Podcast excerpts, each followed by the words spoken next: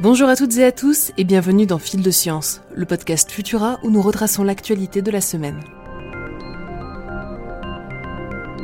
Les données médicales sont plus que jamais la cible préférée des pirates depuis le début de la pandémie de coronavirus. Après plusieurs hôpitaux victimes de hacking, la prise de service de rendez-vous Doctolib piraté, des fuites de données médicales et d'énormes brèches de sécurité, c'est désormais l'assistance publique Hôpitaux de Paris qui déclare avoir été attaquée au cours de cet été. Une intrusion dans les systèmes de l'organisme aurait conduit au vol d'un fichier comportant les données personnelles d'1,4 million de personnes, des patients localisés en Île-de-France qui ont effectué un test de dépistage de la Covid-19 à la mi-2020.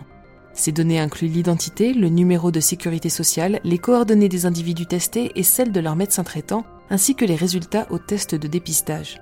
Au lieu de viser directement le fichier national CIDEP, il semblerait que les pirates s'en soient pris à un service de partage de fichiers tiers présentant des failles de sécurité. Celui-ci aurait été exploité de manière très ponctuelle en 2020 en raison d'une difficulté temporaire rencontrée par la plateforme CIDEP dans la transmission de données, une brèche dans laquelle les hackers n'ont pas attendu pour s'engouffrer. Après avoir reçu confirmation de cette attaque le 12 septembre, la PHP et le ministère de la Santé ont porté plainte mercredi auprès du procureur de Paris et l'organisme a assuré que les personnes concernées par ce vol de données seront contactées dans les prochains jours.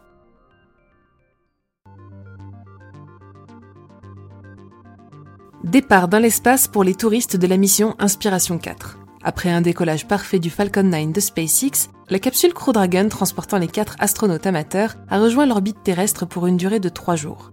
L'équipage est composé du commandant Jared Isaacman qui finance la mission, du pilote Siam Proctor, de Hylel Arsenault, responsable médical, et du spécialiste de mission Christopher Sembrowski.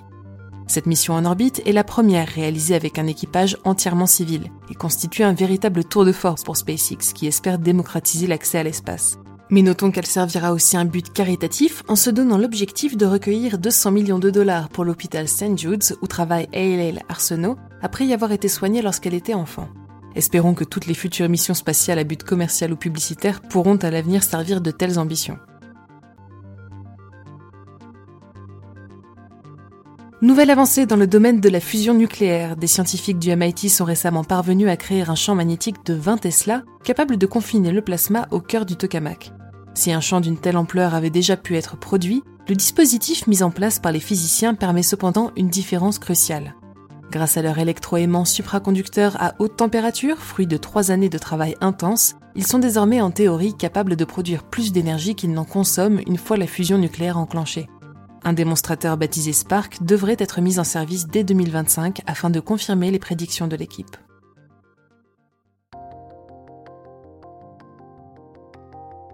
L'Atlantique voit rouge depuis quelques semaines. Les habitants du littoral du Morbihan et de la Loire-Atlantique sont en effet nombreux à avoir remarqué le changement de couleur de l'océan depuis le mois d'août 2021, passé de rouge à marron sur la côte.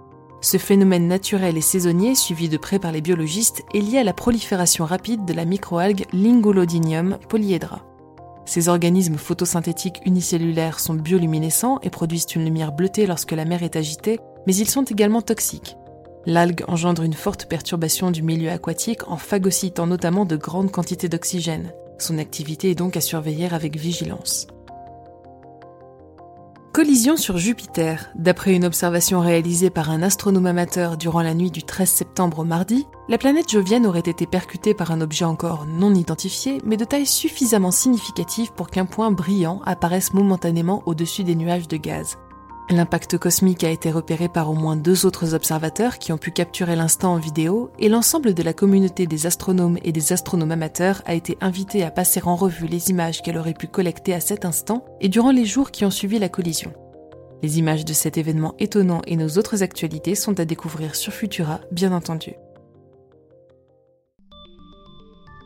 Pour ne rien manquer de l'actualité scientifique, rendez-vous sur les plateformes de diffusion pour vous abonner à Fil de Science et à nos autres podcasts.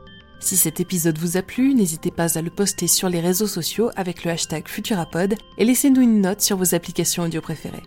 On se retrouve vendredi prochain à 18h30 avec toujours plus de nouveautés scientifiques. Bon week-end à tous.